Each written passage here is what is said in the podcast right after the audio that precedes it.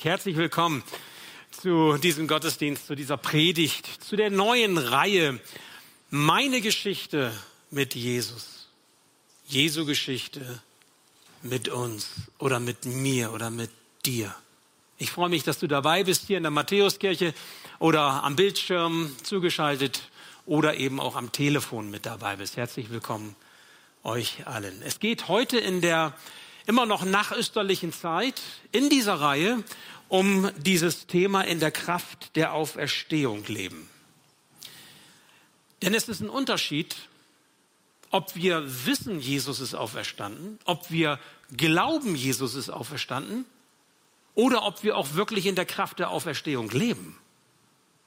Das ist nicht das Gleiche. Ich habe euch einen Text mitgebracht für diesen Sonntag, Kolosser 2, die Verse 12 bis 15. Bleibt ruhig einfach sitzen. Nach der neuen Genfer Bibelübersetzung. Paulus spricht, Ihr wurdet zusammen mit ihm, gemeint ist Jesus, mit Jesus begraben, als ihr getauft wurdet. Und weil ihr mit ihm verbunden seid, seid ihr dann auch zusammen mit ihm auferweckt worden. Denn ihr habt auf die Macht Gottes vertraut, der Christus von den Toten auferweckt hat. Ja, Gott hat euch zusammen mit Christus lebendig gemacht. Ihr wart nämlich tot. Tot aufgrund eurer Verfehlungen und wegen eures unbeschnittenen, sündigen Wesens. Doch Gott hat uns alle unsere Verfehlungen vergeben. Den Schuldschein, der auf unseren Namen ausgestellt war und dessen Inhalt uns anklagte, weil wir die Forderungen des Gesetzes nicht erfüllt hatten, hat er für nicht mehr gültig erklärt. Er hat ihn ans Kreuz genagelt und damit für immer beseitigt. Und die gottfeindlichen Mächte und Gewalten hat er entwaffnet und ihre Ohnmacht vor aller Welt zur Schau gestellt. Durch Christus hat er einen triumphalen Sieg über sie errungen. Wow, was für ein Text. Ich bete noch. Ja, lieber Herr, so lass uns bitte, Herr, nicht nur mit dem Kopf jetzt hören, nicht nur mit den Ohren, sondern lege du dein lebenschaffendes Wort, die Kraft deines lebensschaffenden Wortes in unsere Herzen hinein.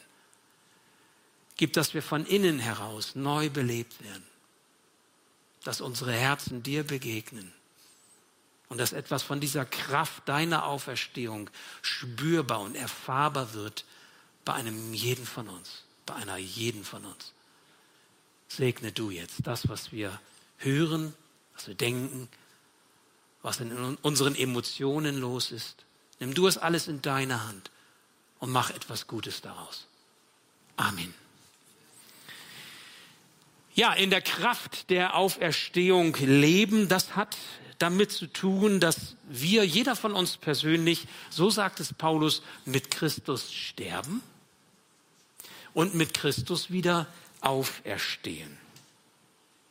Und ich könnte mir vorstellen, dass einige von euch jetzt hier oder auch am Bildschirm denken zumindest, ja, wie soll das denn bitte schön gehen? Wie soll ich, der ich lebe, sterben und wieder auferstehen? Hä? Wie, wie geht das? Wie soll ich mir das vorstellen? Eine gute Frage. Im Neuen Testament lesen wir, wie Jesus in Johannes 3 ist das überliefert, mit einem noch recht jungen Gelehrten spricht, Nikodemus mit Namen, und ihm etwas erklärt. Er sagt, wenn du in der Kraft Gottes leben willst, ich sage jetzt mal in Klammern, in dieser Auferstehungskraft leben willst, dann musst du zuvor sterben und von neuem geboren werden. Und er hat auch gefragt, hä? Wie soll das gehen? Selbe Situation. Wiedergeburt kann man das nennen. Neugeburt kann man das nennen. Aus dem Wirken des Heiligen Geistes heraus ist das, was Jesus sagt, die einzige Möglichkeit, um ewig mit Gott zu sein, die einzige Möglichkeit, um wirklich Gemeinschaft mit Gott zu erleben. Und deshalb die Frage an dich jetzt hier, in der Kirche oder auch am Bildschirm, bist du von neuem geboren? Bist du wieder geboren? Hast du Gottes Neugeburt erlebt? Diese Neugeburt, diese Wiedergeburt hat mit der Vergebungskraft Jesu zu tun. Da ist jemand, der am Kreuz zur Vergebung meiner Schuld stirbt. Ist noch niemand für mich gestorben. Und schon gar nicht jemand, der meine Schuld damit vergeben konnte. Ja, vielleicht sind es die Eltern, die ihr Leben lassen würden für ihre Kinder. Ich würde es für meine Kinder tun. Aber ich könnte nicht das bewirken im Leben meiner Kinder, was Jesus in meinem Leben bewirkt hat. Vergebungskraft Jesu. Am Kreuz starb er zur Vergebung aller deiner Schuld. Der Schuld von gestern, der Schuld von heute und auch der Schuld, die es vielleicht morgen in deinem Leben gibt. Jesu Vergebungskraft erst ermöglicht dein Neuwerden durch Gottes Geist. Und ohne diese Vergebungskraft, ohne diese Erlösung von Jesus, bleibst du quasi in deinem alten Leben, sagt Paulus, gefangen. Du bist eigentlich wie wie tot, auch wenn du noch lebst. Geistlich gesehen bist du wie tot. Jesus selbst hat einmal gesagt, lass die Toten ihre Toten begraben. Tot. Aus der Sicht Gottes. Ohne Leben. Und Paulus spricht von einem Schuldschein, der über unserem Leben steht. Das haben wir vielleicht jetzt gar nicht so. Es gibt noch Schuldscheine. Man kann ja was verpfänden und bekommt einen Schuldschein. Oder wenn man ein Haus kauft, dann gibt es ja auch so eine Grundschuld und so. Das kennt man so ein bisschen. Musst dir vorstellen, es, es klebt so ein Schuldschein an deiner Stirn, heftet an deiner Stirn und macht deutlich, du bist etwas schuldig. Und Jesus nimmt diesen Schuldschein mit sich ans Kreuz und bezahlt den Preis für dich. Ist dein, Gold, dein Schuldschein schon ungültig, weil er dafür bezahlt hat?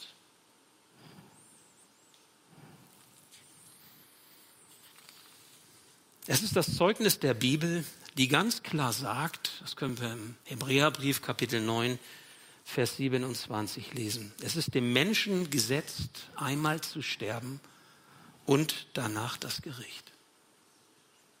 Wir leben, wir sterben, biologisch, auf alle Fälle irgendwann, und es gibt dann auch der Tag der Abrechnung, Gerichtstag.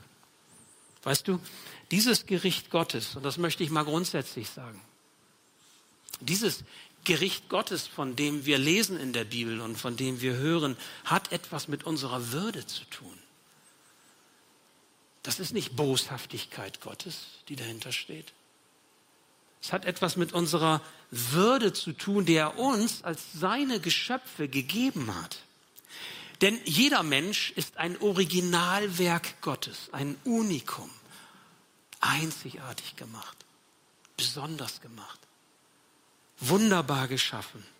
Du bist deshalb diesem Herrn auch so wichtig. Es ist ihm nicht egal, wie dein Leben aussieht. Es ist auch nicht egal, wie und wo dein Leben einmal endet, sondern weil er dich geschaffen hat, darum hat er ein Auge auf dich. Und deswegen bist du ihm so kostbar. Du hast ein kostbares Leben anvertraut bekommen, egal wie du dein Leben einschätzt. Er hat dein Leben begabt, er hat dein Leben ausgerüstet mit ganz vielen Stärken und Fähigkeiten und Talenten. Du hast unendlich viele Möglichkeiten, dein Leben zu gestalten. So oder so. Zum Guten oder vielleicht auch zum Bösen. Du kannst etwas sein, worüber sich Gott freut und du kannst dein Leben auch wegwerfen oder irgendwie dahin vegetieren. Dein Leben ist wie eine anvertraute Gabe Gottes. Und ich möchte dich fragen, was machst du mit dieser Gabe. Wenn du jung bist, fragst du vielleicht ein bisschen anders. Wenn du so im Mittelalter bist, hast du wenig Zeit, darüber nachzudenken. Wenn du älter bist, fragst du dich vielleicht, ja, was kommt denn noch? Was machst du mit dieser Gabe? Egal wie alt du bist. Dieser Gabe, die Gott dir anvertraut hat. Dieses Leben, das du hast, ist dir gegeben und du wirst über diese Gabe deines Lebens irgendwann einmal Rechenschaft ablegen müssen. Das ist Fakt. Niemand kommt daran vorbei. Ob klein oder groß in dieser Welt. Ob Regent oder, oder Ausführender.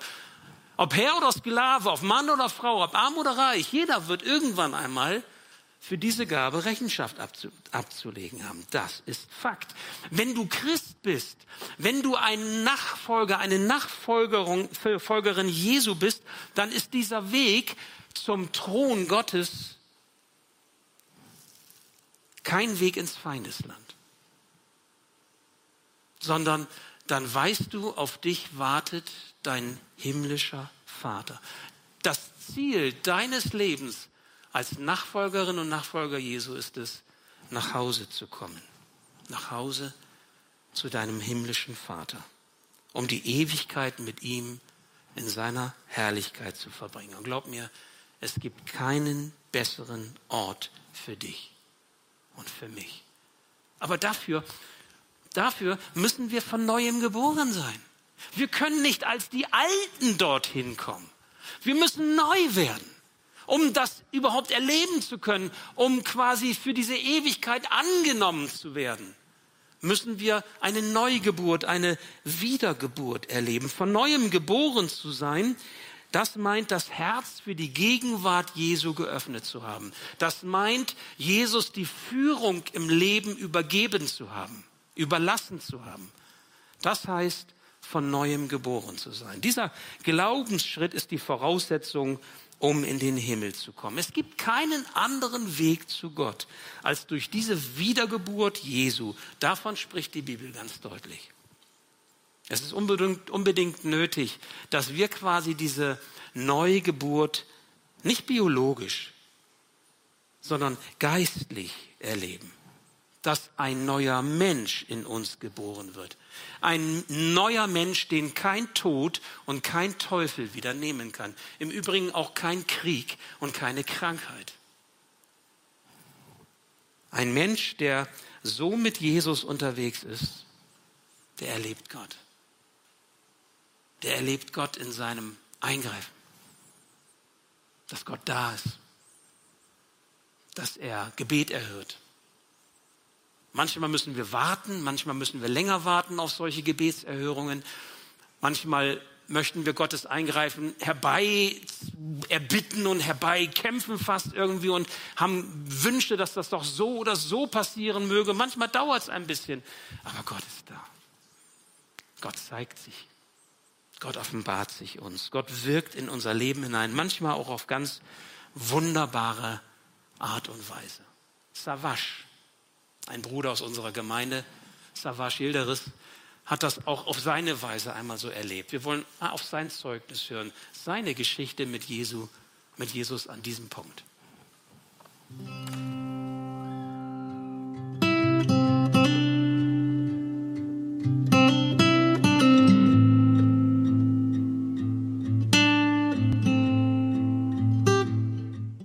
Ich bin Sawasch, ich lebe in Bremen-Huchting und äh, gehöre zur Matthäusgemeinde in Hermannsburg und kenne die Gemeinde schon seit 1993, Ende 93 ist mein zweites Zuhause.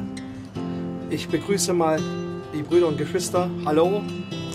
Ich heiße eigentlich Grillhähnchen und mehr. Das ist mein Stand. Jetzt bei Edeka Lange. Früher hieß es Kai Böse, jetzt heißt es Edeka Lange. Und hier stehe ich jetzt sechs Tage die Woche. Ich möchte ganz kurz unseren Brüdern und Geschwistern erzählen, was Gott mir eine Herrlichkeit, eine schöne Sache geschenkt hat, was ich erlebt habe. Und zwar habe ich acht Jahre lang hier bei Netto in der Kirchhochdinger Landstraße 190 acht Jahre lang gearbeitet. Da kam ein neuer Chef und neue Chefin und die haben gesagt, wir wollen sie nicht mehr haben mit ihrem Stand und haben mich einfach gekündigt haben mit meiner Existenz gespielt, ich habe angerufen, ich habe alles versucht. Zum Schluss hatte ich auch zu dieser lieber Dame gesagt, hören Sie, Sie wissen nicht, was Sie tun. Sie nehmen das Brot von meinen Kindern. Der Herr ist meine Hirte. Psalm 23, der Herr ist meine Hirte, hatte ich zu ihr gesagt. Und sie wurde immer leiser. Dann sagte ich, der Herr wird mir eine neue Tür aufmachen. Dann hat sie nichts mehr gesagt. Ich habe alles versucht habe aufgelegt.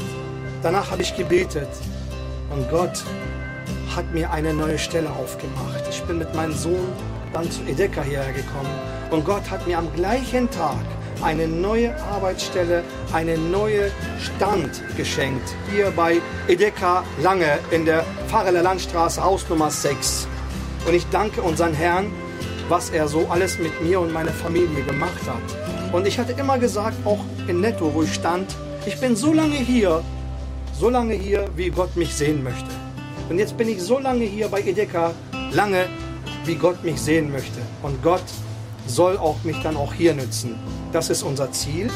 Und ich möchte euch auch ganz herzlich einladen. Wir würden uns freuen, dass ihr auch mal bei uns reinschaut und guckt, was wir alles so haben im Angebot. Ich danke euch und wünsche einen schönen Tag und Gottes Segen.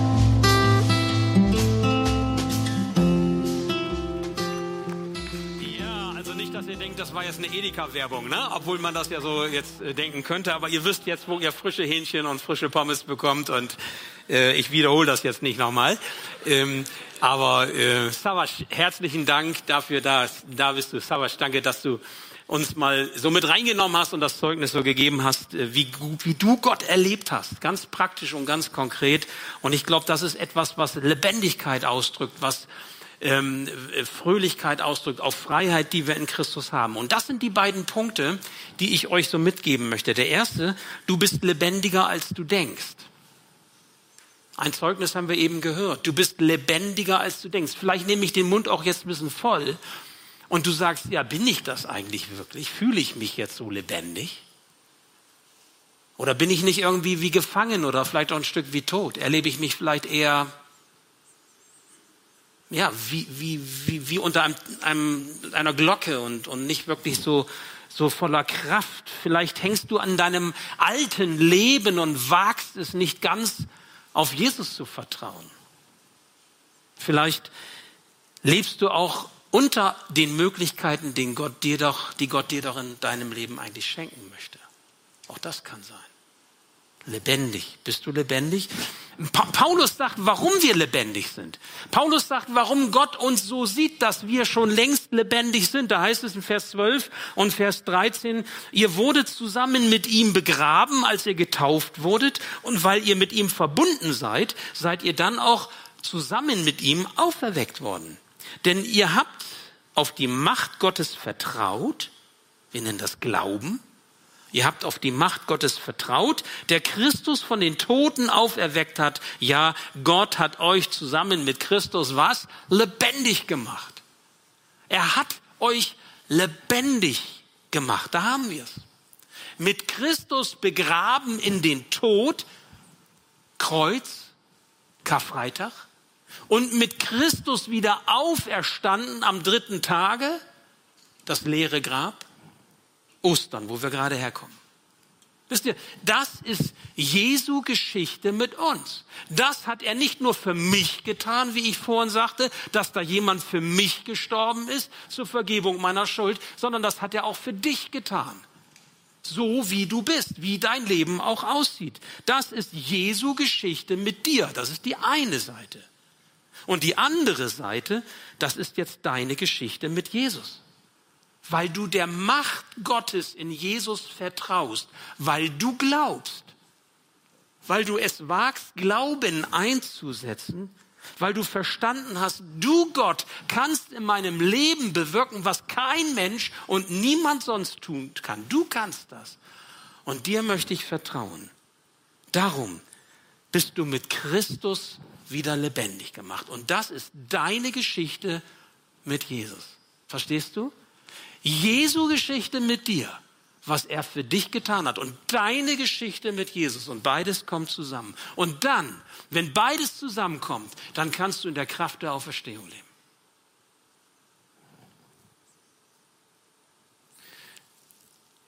Gott gibt uns ein Zeichen mit.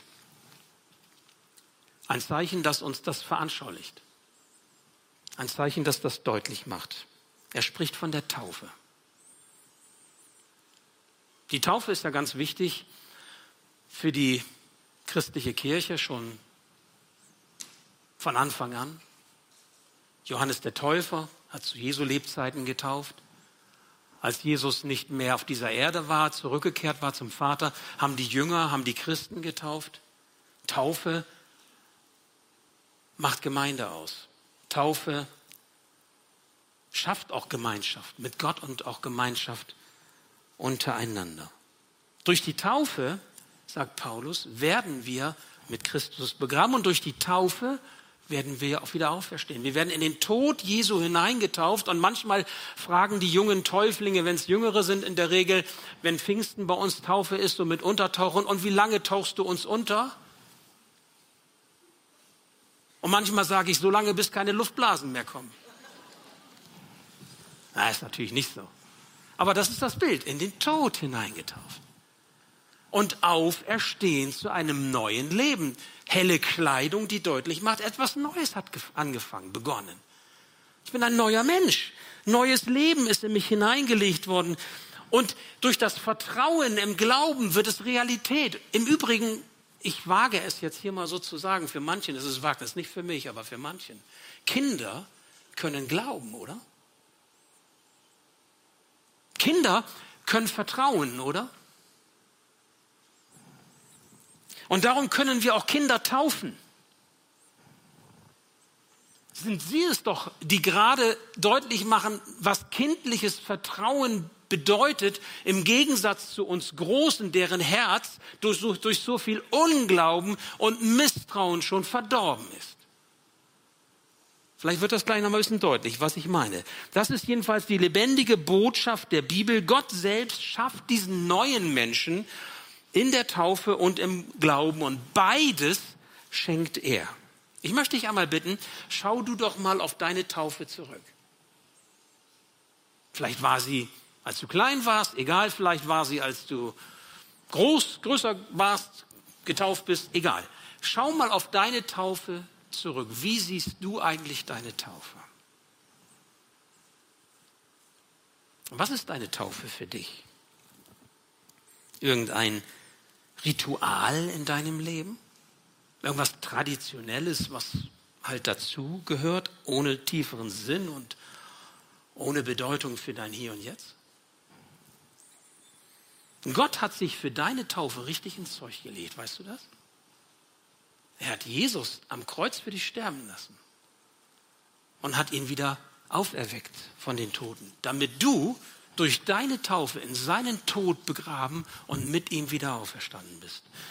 Sie ermöglicht diese Taufe, bildlich ermöglicht dir neues, ewiges Leben, das schon hier und heute beginnt und bis in die Ewigkeit reicht.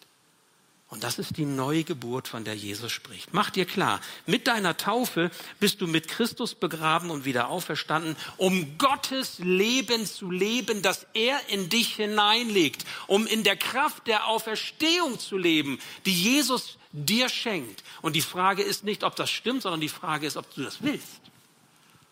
Willst du das? Willst du dieses Leben leben? Vielleicht gibt es unter uns ja solche, die sind noch gar nicht getauft. Oder du am Bildschirm oder am Telefon, vielleicht sagst du, ich bin noch gar nicht getauft, aber ich habe auch diese Sehnsucht nach diesem Leben, das von Gott kommt. Dann lade ich dich ein, ich ermutige dich, dein Leben bei Jesus festzumachen, dein Herz für Jesus zu öffnen, ihm die Führung in deinem Leben zu überlassen und diese Neugeburt durch das Wirken des Heiligen Geistes, wie wir es gehört haben, zu erbitten und dann auch zu erleben. Dieses neue Leben Gottes ist für dich nur ein Gebet weit entfernt, wenn du es möchtest. Du kannst, wenn du hier bist, auch nach dem Gottesdienst zu mir kommen oder zu den Betern kommen, zu Mitarbeitern aus der Gemeinde, zu den Angestellten, zu den Mitwirkenden. Und wir beten. Wir können für dich beten. Wir können dafür beten, dass dieses Leben, das Christus schenkt, Wirklichkeit wird bei dir. Und hey, vielleicht sagst du, ich möchte getauft werden. Wenn du bisher noch nicht getauft worden bist, wenn du noch nicht getauft bist, aber du hast diese Sehnsucht nach diesem Leben, das Gott dir in Jesus schenkt, und du möchtest auch dieses Bestätigungszeichen bekommen, dass du für immer zu ihm gehörst, dann lade ich dich ein. Wir haben noch Plätze frei, Pfingsten. Ne? Weißt noch, ne? Mit dem Untertauchen. Und ich verspreche dir, da kommen noch Blasen, okay? Sprich mich an. Ich taufe dich gerne. Wenn dein Herz für Jesus offen ist. Wisst ihr, diese Beispiele können uns helfen zu verstehen, was ich meine. Ein, ein Maler, der ein Bild malt, der signiert dieses Bild. Warum?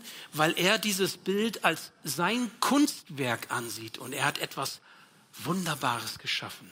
Und dieses Bild trägt die Signatur des Künstlers. Im ersten Gottesdienst habe ich was Falsches gesagt nämlich noch von D-Mark-Zeiten. Ich habe gesagt, nehmt einen Geldschein, da gibt es ein Wasserzeichen und dann ist da die Unterschrift des Bundesbankpräsidenten. So ein Quatsch. Das war natürlich zu D-Mark-Zeiten. Es ist heute nicht mehr der Bundesbankpräsident, der unterschreibt, sondern von der EZB, von der, von der Europäischen Zentralbank. Der muss unterschreiben. Dankeschön für diesen wertvollen Tipp, der zwar die Ausrichtung der Predigt jetzt nicht maßgeblich ändert, aber deutlich macht, dass ich voll daneben gegriffen habe. Also, aber sowohl das Wasserzeichen auf dem Geldschein als die Unterschrift auch des EZB-Präsidenten zeigt, dieser Geldschein ist echt. Weißt du, und das ist mit der Taufe auch so. Die Taufe ist Gottes Wasserzeichen in deinem Leben, kann man sagen. Und mit der Taufe bekommst du diese Unterschrift Gottes unter dein Leben gesetzt oder vielleicht könnte man auch sagen, die Überschrift Gottes über dein Leben gesetzt. Ein Zeichen der Echtheit deines Lebens, das Gott dir schenkt. Ist das nicht krass? Das ist die Taufe. Ein Zeichen der Echtheit für Leben.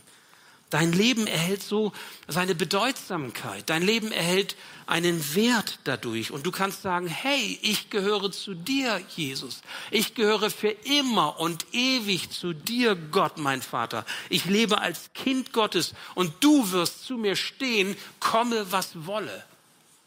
Ist doch krass. Ich möchte noch ein anderes Bild dir geben zum Schluss. Unser Leben ist wie ein Fluss. Ein Fluss mit zwei Ufern. Wir stehen auf der einen Seite und wir möchten gerne auf das andere Ufer über den Fluss rüber. Das eine Ufer ist das, wo wir stehen, wo wir uns befinden. Das ist quasi, ich sag mal, unser Leben. Das ist das, was Gott uns anvertraut hat, wie wir unterwegs sind, was wir geschenkt bekommen haben. Das andere Ufer das steht quasi für das, sagen wir mal, Ziel, da steht dafür für das Lebensende, für den Tod und für alles das, was danach kommt, okay? Und über diesen Fluss hinweg, von unserem Ufer zum anderen Ufer, gibt es eine Brücke. Eine Brücke mit zwei Pfeilern. Der Pfeiler gegenüber, mit dem fange ich mal an, dieser Brücke. Auf der anderen Seite des Ufers, das gegenüberliegende Ufer. Dieser erste Pfeiler ist das Ja-Wort Gottes über unserem Leben. Dass du gewollt bist, dass du geschaffen bist, dass du ein Ebenbild Gottes bist, wunderbar gemacht, ein Unikum, einzigartig. Und dieses Ja-Wort spricht ihr der sichtbar für die Welt, für die sichtbare und für die unsichtbare Welt zu in deiner Taufe. Egal wann die Taufe war, Gott spricht dieses Ja. Du gehörst zu mir. Ja. Wasserzeichen und Unterschrift. Echt. Das ist dein Leben. Das ist das Siegel, was Gott dir gibt in der Taufe. Und Gott kommt in seiner Liebe uns immer entgegen. Es ist immer seine Liebe, mit der er uns entgegenkommt. Seine Liebe erreicht uns, bevor unsere Liebe ihn erreicht bevor wir überhaupt angefangen haben, über Gott nachzudenken, geschweige denn ihm gehorsam zu sein oder ihn zu lieben, hat er uns schon geliebt und uns gesucht und kommt uns in seiner Liebe entgegen. Dieser Pfeiler auf der anderen Seite des Ufers steht unverrückbar fest für alle Zeiten. Dieses Ja gilt.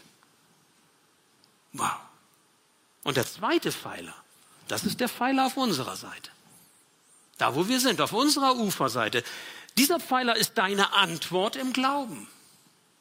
Dieser Pfeiler ist deine Annahme von dem, was Jesus für dich getan hat, seine Erlösung am Kreuz, deine Buße, deine Umkehr, deine Entscheidung für Jesus. Das ist der zweite Pfeiler. Der erste Pfeiler, wie gesagt, ist die Liebe, die dir entgegenkommt. Ist das, was Gott tut in Jesus Christus. Und alles, was du tust, alles, was du machst, alles, was du jetzt machen kannst, auch von, von einem glaubenden Herzen heraus, ist immer nur die Antwort auf das, was Gott in deinem Leben wirkt. Okay? Aber beide Pfeiler sind wichtig, sonst plumpst die Brücke in den Fluss, sonst kommst du nicht rüber. Beide Pfeiler gehören zusammen und geben der Brücke ihren Halt. Und darum bedeutet für dich aus der Kraft der Auferstehung Jesu zu leben, und das ist nur kurz zum Schluss, du bist freier, als du ahnst. Nämlich frei, jetzt über diese Brücke zu gehen. Du bist frei damit, das zu leben, was Gott an Gutem in dich hineingelegt hat. In der Kraft der Auferstehung auch wirklich zu leben. Nicht nur zu glauben, es gibt Jesus. Nicht nur zu glauben, der ist für mich gestorben. Nicht nur zu glauben, er ist auferstanden, sondern zu sagen, ich lebe das. Ich bin wiedergeboren. Ich bin von neuem geboren. Gottes Wirklichkeit prägt mein Leben. Das hat nichts mit Ansehen, also mit Denken und, und Meinung zu tun und Ideologie, sondern das hat was mit dem ganzen Leben zu tun. Mit dir als Person. Die Kraft der Auferstehung führt immer in die Freiheit. Wie drückt es Paulus aus? Paulus sagt, Jesus hat den Schuldschein ans Kreuz genagelt. Aha, er hat den genommen und hat den ans Kreuz genagelt, wo Jesus hing und damit für immer beseitigt. Und die gottfeindlichen Mächte und Gewalten hat er entwaffnet und ihre Ohnmacht vor aller Welt zur Schau gestellt. Durch Christus hat er einen triumphalen Sieg über sie errungen. Darf ich dir das so sagen? Du stehst auf der Siegerseite Jesu. Du stehst auf der Siegerseite Jesu. Du hast den stärkeren Jesus an deiner Seite. Du bekommst ihn nicht nur, sondern du hast ihn schon. Und du stehst schon auf der Siegerseite. Und was Jesus an Schuld weggenommen hat aus deinem Leben, weil es nicht in dein Leben hineingehört, das ist weg. Das ist weg. Das hat seine Macht über dich verloren. Und weißt du was? Das gilt selbst dann, wenn der Ankläger, dein Ankläger, die Bibel nennt ihn Teufel, kommt und immer wieder dir einen Spiegel vorhält und sagt, guck mal, hast du wieder nicht geschafft. Wieder versagt.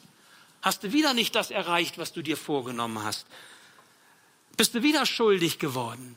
Habe ich doch gewusst, dass du das nicht hinkriegst. Wisst ihr, selbst dann gilt es, du bist frei. Warum? Weil Jesus für dich gestorben ist. Weil Jesus für dich wieder auferstanden ist. Und das, was er gebracht hat an Erlösung, ist dein neues Leben, wenn du es möchtest, wenn du es annehmen möchtest. Frei zu sein von unguten Bindungen, von zerstörerischen Zwängen und Abhängigkeiten.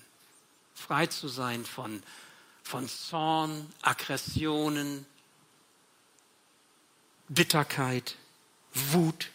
Frei zu sein, das zu leben, was Gott in dich an Gutem hineingelegt hat. Ich möchte dich ermutigen. Versuch das einmal so zu sehen, was Ostern bedeutet. Lebe als befreites Kind Gottes, denn er hat dir Leben geschenkt. Und wenn du nun fragst, wie sieht denn das genau aus? Wie kann denn das funktionieren und gehen? Dann mache ich hier einen Punkt und sage heute nicht mehr. Aber die nächsten Sonntage wirst du was hören darüber. Und ich lade dich ein, sei mit dabei. Komm mit dazu. Du wirst hören, wer dieser Jesus ist. Du wirst hören, was er im Leben von Menschen verändert und erneuert. Und die Frage ist, ob du dabei bist. Ich würde mich freuen. Ich bete noch zum Schluss. Ja, lieber Herr, so bitte ich dich darum, dass du uns diesen Hunger nach Leben schenkst. Nach einem Leben, das von dir kommt das wir nicht selbst machen können, das wir auch nicht finden können um uns herum, das uns auch nicht andere Menschen geben können, sondern dass nur du uns geben kannst, der du uns gewollt und geschaffen und ins Leben gestellt hast. Danke, Herr, für die Kraft der Auferstehung, die in uns Wirklichkeit wird und wirksam wird, Herr, wenn wir unsere Herzen für dich öffnen. Wenn wir ja glauben, aber zugleich auch das Ja, was du uns zusprichst, annehmen Danke, Herr, für die Bilder, die wir mitnehmen dürfen, für die Gedanken, die nachgehen. Danke für das, was, für die Worte, die vielleicht hängen bleiben und nach und nach ihre Wirkung zeigen.